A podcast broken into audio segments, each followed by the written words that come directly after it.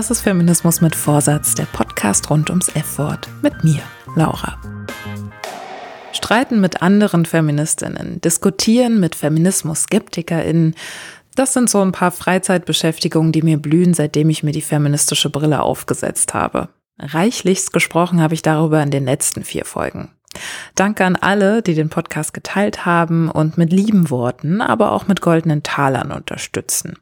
Die feministische Weiterreise ist nämlich nach wie vor abhängig von deiner Spende über PayPal oder Steady. Mehr Infos dazu gibt's wie immer in den Show Notes oder auf meiner Webseite feminismusmitvorsatz.de slash spenden. Wenn ich jetzt manchmal Leuten erzähle, wie es zu dem Podcast kam, erinnere ich mich immer daran, dass ich mal Angst hatte, dass Feminismus ein Thema ist, das zu klein sein könnte. Dass ich damit zu schnell fertig sein könnte und dann müsste ich mir schon wieder ein neues Thema fürs Podcasten suchen und das hat beim letzten Mal ja nur zwei Jahre gedauert. Aber mit dem Beginn meiner feministischen Reise hat sich ziemlich schnell eine ganz neue Welt erschlossen. Und die wird eine ganze Weile nicht auserzählt sein. Während ich mich also in den letzten Folgen mit Auseinandersetzungen innerhalb dieser feministischen Welt, die ja wieder Welten zusammenhält und dem Zusammenprallen mit anderen, eher unfeministischen Welten beschäftigt habe, will ich mich heute einer Bastion annehmen, die nach wie vor in Privatheit versinkt, obwohl sie kaum politischer sein könnte. Heute geht's ums Menschenmachen. Oder das Ganze sein lassen. Kinder ja oder nee, ist die große Frage. Denn auch wenn die Frage in manchen Lebensabschnitten dringlicher wird als in anderen, irgendwie wabert sie doch immer mindestens im Hintergrund so vor sich hin, oder? Was habe ich mit meinem Leben vor? Kinder oder Karriere? Das, so scheint mir, sind so die Möglichkeiten der Lebensgestaltung. A oder B. Das ist zwar irgendwie Unsinn, aber eben auch nicht ganz unwahr. Denn was gibt's denn sonst noch so zu tun im Leben? Da muss ich erstmal drüber nachdenken. Ich selbst bin mit Geschwistern aufgewachsen und mein Bruder ist so viel jünger, dass ich mit zehn auch schon am Wickeltisch stand. Ich mag Kinder. Ich leise mir gerne aus, bespaße, erzähle Quatsch, schleime mich mit Eis und mit allen Nagellackfarben des Regenbogens ein und habe sogar schon tiefgreifende Fragen wie, wie machst du das eigentlich, dass du keine Kinder bekommst? Wacker beantwortet. Neben der Kinderfrage wird es in der übernächsten Folge darum gehen, inwiefern ich eine gleichberechtigte Elternschaft vorbereiten kann. Diese Art der feministischen Reise stoppt sozusagen vor der Schwangerschaft, denn da bin ich selbst noch nicht. Es wird also auch nicht um feministische Erziehung gehen, sondern wirklich nur um die Dinge, um die ich mir vorm Menschenmachen Gedanken machen kann. Ob ich selber einen Menschen auf die Welt bringen will, ist eine sehr intime Frage. Sie fragt danach, ob ich bereit bin, meinen Körper zu strapazieren, danach, ob ich die Bedürfnisse eines Kindes zeitweise oder immer über meine stellen kann und ob ich diese tiefgreifende Veränderung in der Beziehung zu mir, meiner Partnerschaft und in meinen Freundinnenschaften überhaupt möchte. Vielleicht fragt sie aber auch nur nach einem Gefühl. Fühlt sich die Vorstellung von einem Leben mit Kindern gut an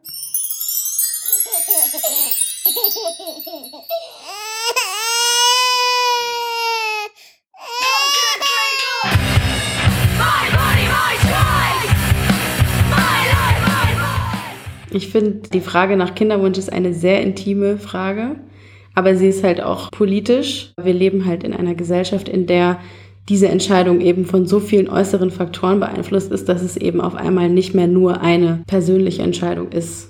Das ist Deria. Deria Binischik arbeitet sozusagen dafür, dass alle Menschen die Kinder Ja- oder Nee-Frage selbstbestimmt beantworten können.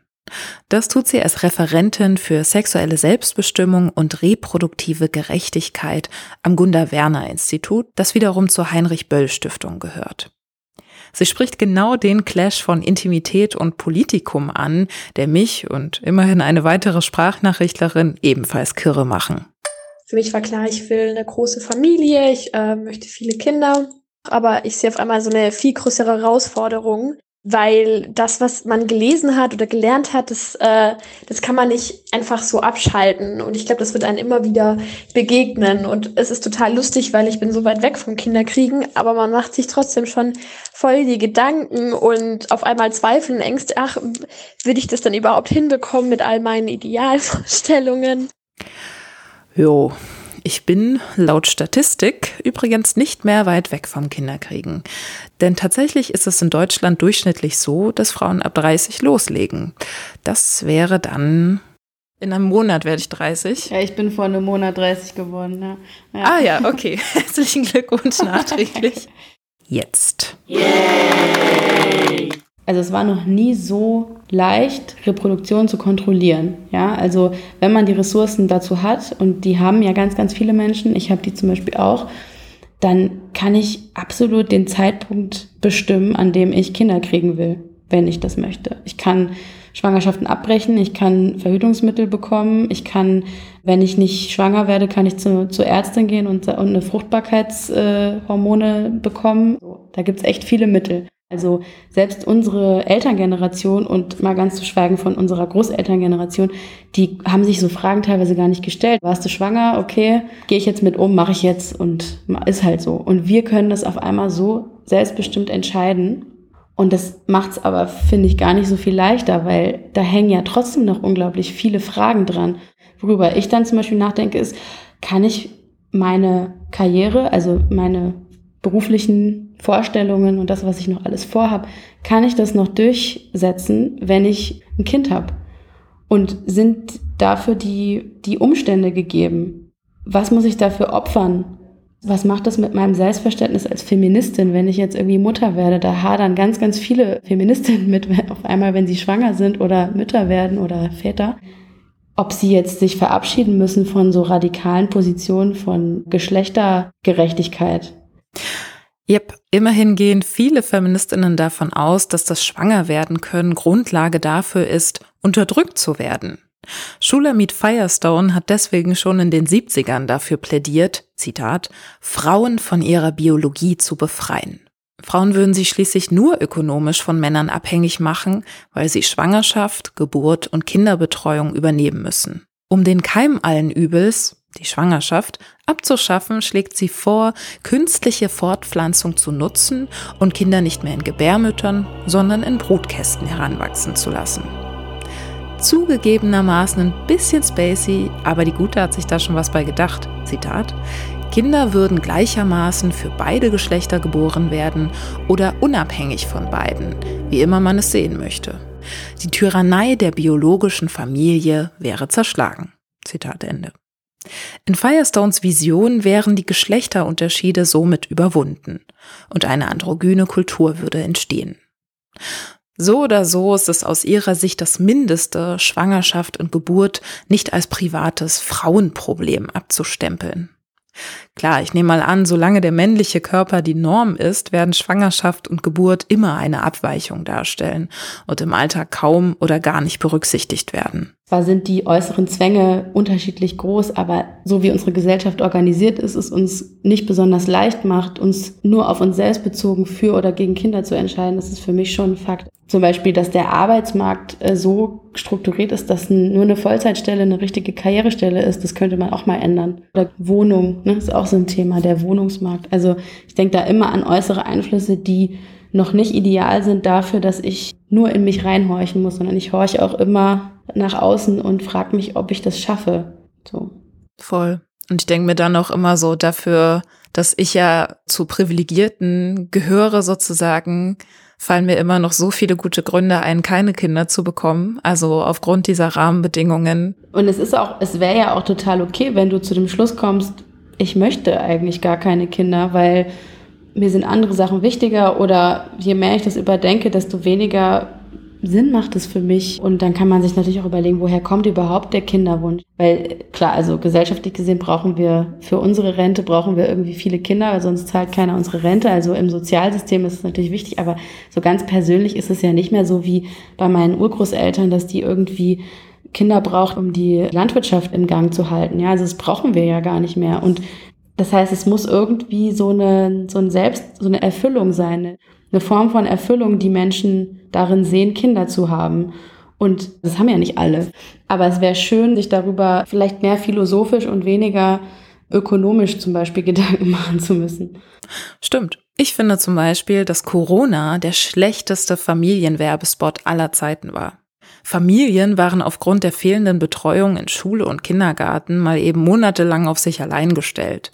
Wenn sich Mütter wie Mareike Kaiser, die neulich ihr Buch Das Unwohlsein der modernen Mutter rausgebracht hat, in Artikeln über ihre Lage beschweren, klingen in den Kommentaren gerne mal so Dinge an wie hättest ja keine Kinder kriegen müssen, dich zwingt ja keiner. War ja klar, dass es nicht leicht wird. Ja.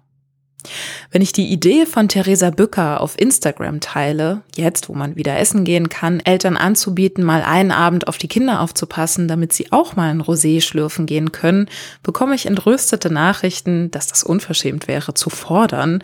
Schließlich haben Kinderlose das Privileg, keine Kinder zu haben, weil sie sich bewusst gegen Kinder entschieden haben. Und deswegen passen sie ja jetzt nicht auf die Kinder anderer Leute auf. Okay, das meinte ich zwar auch nicht, aber war ja nur eine Idee. Also wirklich, eine Idee. Als ob Kinder nur ein Hobby wären, das man sich eben zulegt oder nicht. Mich wundert es dann ehrlich gesagt null, wenn Autorin Susanne Mirau schreibt, ich liebe es, Mutter zu sein für meine Kinder, aber nicht Mutter zu sein in dieser Gesellschaft. Was ich mir wünschen würde, ist, dass Kinder halt so einen Wert an sich bekommen und sozusagen alle sich verantwortlich fühlen, dafür zu sorgen, dass die gut aufwachsen. Und zwar mit alle meine ich jetzt nicht nur die, die man so kennt, sondern wirklich, dass das eine gesellschaftliche, eine Verabredung wird, dass wir den Kindern, die es gibt, eine gute und sichere Umgebung schaffen wollen. Und ich glaube nicht, dass das wirklich ein Interesse von vielen Menschen ist. Vielleicht, wenn sie drüber nachdenken, schon, aber so wird es ja nicht vermittelt. Das sieht man daran, wie schlecht ausgestattet zum Beispiel irgendwie Kitas und Schulen sind teilweise. Es ist immer noch eine Klassenfrage, ob ich eine gut ausgestattete Kita und eine gut ausgestattete Schule besuche. Und das ist super wichtig für ein Kind, ja. Es gehört für mich eben zu einer würdevollen Elternschaft dazu, dass ich sicher sein kann, dass mein Kind betreut ist und von Menschen, die ordentlich bezahlt sind und nicht überarbeitet sind und nicht irgendwie kurz vorm Burnout stehen. Das ist auch wichtig. Also eine gute Finanzierung und eine Wertschätzung, auch ökonomisch, von Care-Berufen zum Beispiel gehört für mich auch zur reproduktiven Gerechtigkeit dazu. Und was würdest du Menschen, die jetzt zum Beispiel solche Kommentare schreiben, und offensichtlich kein Interesse an Kindern oder generell der Reproduktion der Gesellschaft haben, sagen. Ich würde da auch an die Empathie appellieren. Also ich war noch nicht in der Situation, aber ich glaube, ein Kind zu bekommen, das ändert halt unglaublich viel und ganz viele Vorstellungen und Pläne, die man sich davor macht, die, die muss man dann vielleicht über Bord werfen, weil es auf einmal ganz anders ist, als man dachte, weil es viel anstrengender ist. Und da würde ich diese Person darum bitten, eben wohlwollend und empathisch zu sein und zu sagen, wenn Menschen sich über die Umstände beschweren, in denen sie diese Kinder aufziehen müssen, dann ist das nicht die Schuld dieser Person, dass sie sich das vorher nicht gut genug überlegt hat. Das haben sich die meisten Menschen sehr gut überlegt, aber wir schaffen ja gemeinsam als Gesellschaft die Umstände, in denen diese Kinder aufwachsen und deswegen sind wir irgendwie auch dafür verantwortlich. Kinder ja oder nee?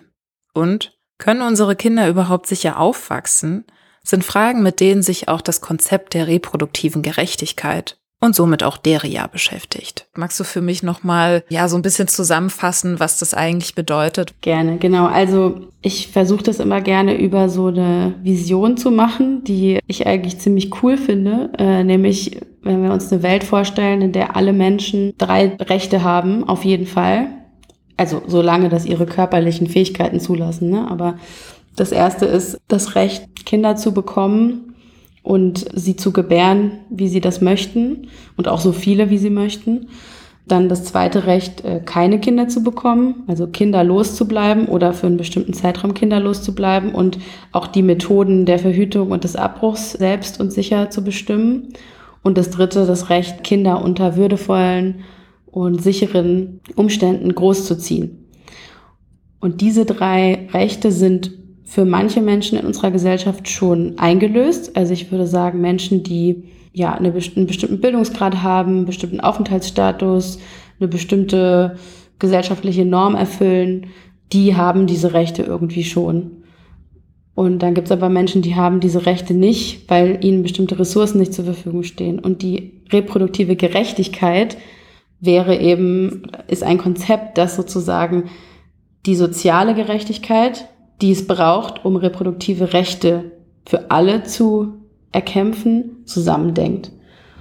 Und das Konzept ist eigentlich vor allem eine Praxis. Also es ist mir immer ganz wichtig zu sagen, das jetzt nicht so zu akademisieren und zu sagen, das ist dieses Konzept, was da in irgendeiner Uni erfunden wurde und das geben wir jetzt in die Welt, sondern das kommt aus dem schwarzen Feminismus der 90er Jahre in den USA und ist ganz klar ein Gegenprogramm, Gegenentwurf zu der sehr weißen und bürgerlichen Pro-Choice-Bewegung in den USA, die sich extrem krass auf die Lebensrealitäten von weißen bürgerlichen Frauen konzentriert hat, die halt vor allem den Zugang zum Schwangerschaftsabbruch brauchten und das ist auch total legitim.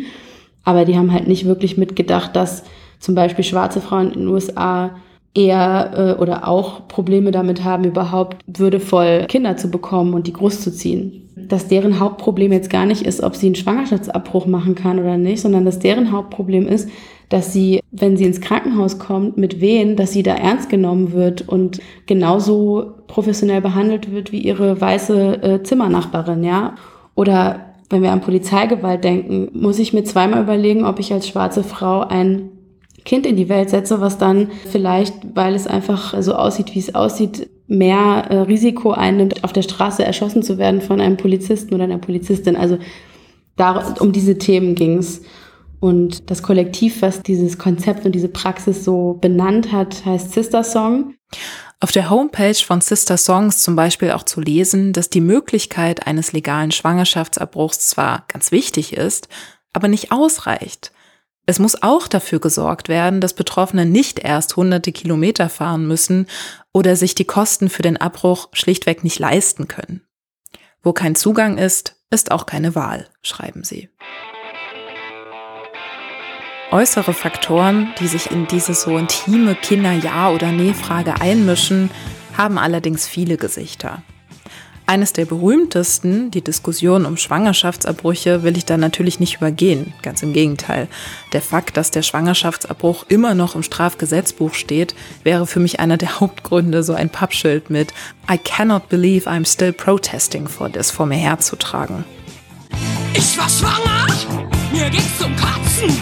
Ich wollte nicht haben, musste gar nicht erst nachfragen. Es könnte so einfach sein. Wenn wir als Gesellschaft ernsthaft für Selbstbestimmung eintreten wollen, gehören Paragraph 218 und 219 im Strafgesetzbuch ersatzlos gestrichen. Einfach weg damit. Ich glaube fest daran, dass schwangeren Personen zuzutrauen ist, selbst zu entscheiden, ob sie ein Kind austragen möchten oder nicht. Doch bis heute wird das im deutschen Strafgesetzbuch angezweifelt. Nach Paragraph 218 ist der Schwangerschaftsabbruch nur straffrei, wenn sich die schwangere Person beraten lässt und dann nochmal drei Tage Bedenkzeit einhält. Erst dann kann sie den Abbruch vornehmen lassen. Vorausgesetzt, sie ist nicht schon länger als zwölf Wochen schwanger. Ich fress Tabletten und überhaupt, Mann, ich schaff mir keine kleinen Kinder. Dazu kommt im Paragraph 219a, dass ungefähr jeder Mensch über zum Beispiel Abbruchsmethoden informieren darf, außer die, die sich wirklich damit auskennen. So wurde die Ärztin Christina Hähnel erst Anfang diesen Jahres verurteilt, weil sie auf ihrer Homepage angeblich für Schwangerschaftsabbrüche werben würde. Sie informierte darüber, ja. Aber werben? Ich denke da eher an Magnum-Eis und schnelle Autos weniger an Ausschabung und Hormonpillen. Warum soll ich meine Pflicht als erfüllen? Für wen? Für die? Für dich? Für mich? Ich hab keine Lust, meine Pflicht zu erfüllen. Für dich nicht, für mich nicht. Ich hab keine Pflicht. Frauen, die kein Kind wollen, zum Gebären zwingen. Richtig gute Idee. Antje Schrupp hat in ihrem Buch Schwanger werden können einen besseren Vorschlag. Wie wäre es denn, die Gründe aus der Welt zu schaffen, die Frauen auch dann zu Abtreibungen bewegen, wenn sie sich ein Leben mit Kind eigentlich vorstellen können? Fehlende materielle Absicherung, fehlende Unterstützung oder die Angst, in die Beziehung zu einem Mann gedrängt zu werden, sind schließlich Symptome einer Struktur, die Frauen lieber in Abhängigkeiten sieht, vor allem wenn sie Kinder haben. Aber was bringt es, über den Uterus von fremden Leuten bestimmen zu wollen? Feministinnen erklären sich derlei Absurditäten mit dem dringenden Erhalt des Patriarchats. Sheila Heti beschreibt es in ihrem Buch namens Mutterschaft ziemlich treffend. Frauen müssen Kinder kriegen, damit sie beschäftigt sind. Wenn ich an all die Leute denke, die das Abtreiben unter Strafe stellen möchten, kann das wohl nur eines bedeuten. Nicht, dass sie diesen neuen Menschen auf der Welt haben wollen, sondern wohl eher, dass die Frau sich mit der Kinderaufzucht beschäftigt, statt etwas anderes zu tun. Eine nicht mit Kindern beschäftigte Frau hat etwas Bedrohliches. Man hat das Gefühl, sie sei irgendwie unfertig. Was wird sie stattdessen machen? Was für einen Ärger. Lernen wir doch mal eine dieser bedrohlichen Frauen kennen. Die Entscheidung gegen Kinder ist auch eine sehr feministische, würde ich sagen, weil ja in der Gesellschaft eigentlich erwartet wird, dass Frauen oder Menschen mit Uterus äh, Kinder bekommen, weil das ist ja quasi die Krone der Schöpfung. Für mich würde ein Kind zu bekommen heißen, mein Leben und mich selbst aufzugeben. Und das, das möchte ich einfach nicht. Und dieser Entscheidung hat die Sprachnachrichtlerin dann auch Taten folgen lassen. Ich bin seit ich 28 bin sterilisiert und habe erst danach so wirklich gemerkt, dass es für Personen mit Uterus schwierig ist, sich sterilisieren zu lassen, weil viele Ärztinnen sagen, ja, sie sind zu jung oder kommen sie erstmal wieder, wenn sie wenn sie ein oder zwei Kinder haben und dann habe ich mit Freundinnen einen Verein gegründet, der heißt selbstbestimmt steril und der ist tatsächlich meine, meine eigentliche Lebensaufgabe. Da fließt unglaublich viel an Zeit und Herzblut rein und es macht wahnsinnig viel Spaß. Auf der Webseite selbstbestimmt-steril.de kannst du dich zu der Arbeit des Vereins informieren und, falls deine Familienplanung auch abgeschlossen ist oder nie ein Plan war, Gleichgesinnte finden. Nun hat die Sprachnachrichtlerin sehr persönlich argumentiert, warum sie kein Kind möchte. Ihr Leben wäre, so wie es jetzt ist, vorbei. Welche Gründe gibt's noch so? Persönlich vertrete ich dann eine eher rabiate Position, indem ich nämlich sage, wenn man unbedingt Kinder haben möchte, sollte man die adoptieren. Einfach weil es sehr viele Kinder gibt in dieser Welt und sehr wenige Eltern. Voll, das würde sich für mich auch mehr danach anfühlen, Kindererziehung als gesamtgesellschaftliche Aufgabe zu begreifen. Das Problem ist nur, ich weiß, dass es in Augen derer, die das dann entscheiden, sehr stabile Lebensbedingungen braucht, um Kinder adoptieren zu können. Da gehört dann zum Beispiel dazu, dass man verheiratet sein muss. Das ist ja schon mal ein, ein großer Schritt, den ganz viele Menschen gar nicht gehen möchten, aus unterschiedlichen Gründen. Außerdem muss nachgewiesen werden, dass genug Wohnraum und Einkommen da ist, dass die potenziellen Adoptiveltern gesund sind, mit partnerschaftlichen Konflikten umgehen können und die eigene Erziehung nicht einfach unreflektiert auf das Kind übertragen. Prinzipiell ist das ja auch total angebracht, nicht jedem x-beliebigen Menschen ein Kind zu übergeben. Das Problem ist eher, dass all diese Dinge so relativ sind. Was, wenn meine Vorstellungen eines stabilen Umfelds nicht mit denen der PrüferInnen übereinstimmen? Wenn heterosexuelle Eheleute für stabiler als alleinstehende oder queere Familien gehalten werden? So oder so müssen potenzielle Adoptiveltern einen sehr langen Atem haben, denn der Prozess, wenn es denn klappt, kann bis zu fünf Jahre andauern. Das ist auf jeden Fall ein sehr schwieriger Prozess, den man meiner Meinung nach absolut erleichtern müsste, weil genau wie diese Person aus der Sprachnachricht gesagt hat, gibt es sehr viele Kinder, die keine Eltern haben. Und da sollte man meiner Meinung nach schon äh, den Weg erleichtern. Eine Alternative kann sein, ein Pflegekind aufzunehmen. Der große Unterschied dabei ist, dass das Sorgerecht dann nicht bei den Pflegeeltern liegt. Das heißt, sowas wie Urlaub, Impfungen oder Haarschnitte müssen mit den leiblichen Eltern oder mit dem Vormund abgesprochen werden. Außerdem ist die Aufnahme eher als vorübergehende Maßnahme gedacht.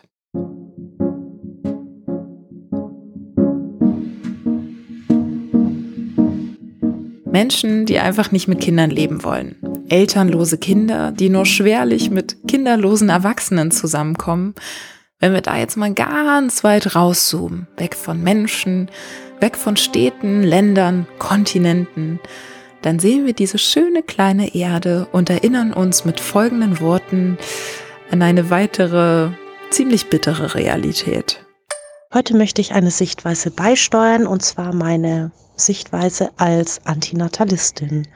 Ich bin der Überzeugung, dass es grundsätzlich falsch ist, momentan Kinder zu bekommen, und zwar wegen dem Klimawandel. Wir im globalen Norden verursachen überproportional den Klimawandel mit und verschärfen die Ungerechtigkeiten. Und wir brauchen zum einen alle Kräfte dafür, uns gegen den Klimawandel einzusetzen und die Ungerechtigkeiten, die ihn verursacht haben. Und zum anderen ist die Zukunft der Kinder, die heute noch geboren werden, ungewiss. Das heißt, sie werden sehr stark unter den Auswirkungen des Klimawandels leiden und das finde ich nicht zumutbar. Es ist Fakt. Um einen Grad hat sich die Erde bereits aufgeheizt. Hitzewellen und Dürren, stärkere Stürme und Hochwasser nehmen mit jedem weiteren Grad zu. Das bedeutet im schlimmsten Fall Hunger, Flucht, Krieg, das Ende des Planeten und der Menschheit. Keine besonders guten Aussichten. Ich finde, es ist ein total valides Argument zu sagen, wenn ich mir angucke, wie wir mit dem Klima umgehen und was uns hier erwartet, dass jeder Mensch, der mehr auf der Welt ist, mehr Ressourcen verbraucht, mehr CO2 ausstößt und das die ganze Sache noch schlimmer macht. Ich kann es nachvollziehen, dass Menschen dann sagen, ich setze nicht noch ein Kind in die Welt. Für mich ist einfach diese Frage trotzdem von dieser großen Bühne abgesehen eine ganz persönliche und ich glaube, dass es auch total legitim ist zu sagen, wenn es mein Wunsch und mein Traum ist, irgendwie ein Kind zu haben, dann mache ich damit jetzt nicht irgendwie das Klima kaputt, ja. Also ganz viele andere Entscheidungen in meinem Leben haben auch einen Einfluss auf das Klima und ich finde, alle müssen selber gucken, wie sie sich einschränken. Derias Worte erinnern mich an einen Republika-Vortrag von Milena Glimbowski, bei dem sie eine Übersicht zeigte, wie CO2-Emissionen reduziert werden können. Fast eine Tonne CO2 kann ein Mensch pro Jahr mit vegetarischer Ernährung einsparen. Ganze 1,6 Tonnen, wenn aufs Fliegen verzichtet wird. Mit einem autofreien Leben sind es jährlich 2,4 Tonnen CO2 und dann kommt's, habe ich richtig gut gemacht. Milena Glimbowski stellt sich seitlich hin und präsentiert ihren Babybauch. Baby. Babys sind aber nicht schlimm, weil es schlimm ist, die auf die Welt zu bringen, sondern weil wir damit einen weiteren Erdenbürger machen, der halt auch auf einem sehr hohen Standard lebt und einfach viel verbraucht. Ich persönlich finde diese Tabelle und diesen Punkt Kind nicht ganz so schlimm, weil es liegt an uns, wie wir unsere Kinder erziehen, es liegt an uns, welche Werte wir ihnen mitgeben und es liegt auch an uns, welche Lösung wir vielleicht bis dahin haben, dass wir vielleicht diese Probleme lösen. 58,6 Tonnen CO2 können laut dieser Übersicht pro Jahr eingespart werden, wenn ein Kind weniger auf die Welt gebracht wird. Diese hohe Zahl, über 50 Tonnen, sieht neben den mickrigen Bemühungen von höchstens zweieinhalb Tonnen eingesparten CO2 bei einem autofreien Leben natürlich spektakulär aus. Genau dieser krasse Unterschied gibt aber auch Anlass, die Studie der Universität Lund zu kritisieren. Also, don't get me wrong, es gibt einen Haufen Gründe, keine Kinder zu bekommen, und ich habe richtig Schiss, dass wir das mit dem Klimawandel nicht in den Griff bekommen. Ich habe allerdings auch beobachtet, dass diese Zahl von über 50 Tonnen, die ein Kind angeblich pro Jahr verursacht, viel zitiert wird und nicht nur als persönliches Argument dient, keine Kinder zu bekommen, sondern eben auch als furchteinflößende Zahl andere Menschen davon abhalten soll. Ein schlechtes Gewissen gemacht werden soll, dass sie das mit dem Menschen machen, bitte einfach bleiben lassen. Und das finde ich dann schon irgendwie übergriffig. Das Ding ist, dass bei den jährlichen 58,6 Tonnen auch die Emissionen der Kindeskinder der darauffolgenden Generation eingerechnet wurden. Und das wurde dann mit den Sparmaßnahmen verglichen, die sich nur auf ein Jahr beziehen und nicht auf Generationen. Im Vergleich dieser Dinge, Kinder, vegetarische Ernährung, hätte ich es korrekter gefunden, sich an den jährlichen Durchschnitts-CO2-Emissionen von Menschen im globalen Norden zu orientieren. Und das sind zum Beispiel in Deutschland acht Tonnen im Jahr.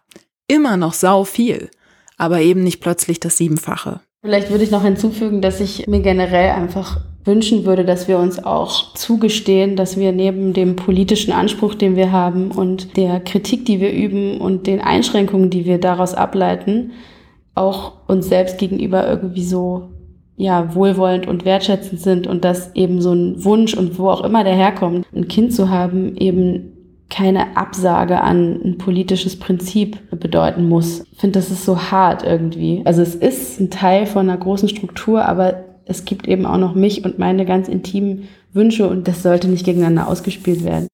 Die Frage, für wen wir dann eigentlich die Welt retten wollen, wenn niemand mehr Kinder bekommt, ist sicherlich menschenzentriert, aber ehrlich gesagt ist für mich bei, ja, ja, menschenfeindlichen Ideen wie, ja, ohne uns ist der Planet ja eh besser dran, auch so eine gewisse Grenze erreicht. Also, weil, ja, dann kann ich auch gleich einpacken. Diese Meinung bin ich nicht. Ich finde, es wäre wichtig, dass vor allem Personen mit feministischen Grundwerten Kinder in die Welt setzen oder auch Kinder in ihrer Entwicklung begleiten, damit es in Zukunft eine ja, breitere feministische Basis gibt und feministische Grundwerte ja in einer breiteren Öffentlichkeit sind. Na, du merkst schon, eine gewisse Tendenz ist in dieser Folge durchaus zu erkennen. Ich bin Menschenfreundin und somit auch Kinderfreundin.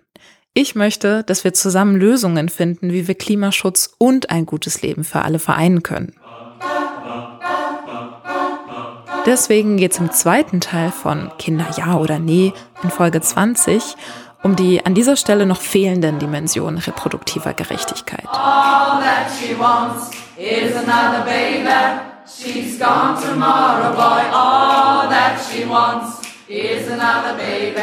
Yeah. Haben denn alle Menschen, die Kinder haben möchten, auch Zugang dazu? Und können Eltern darauf vertrauen, dass ihre Kinder sicher aufwachsen werden? All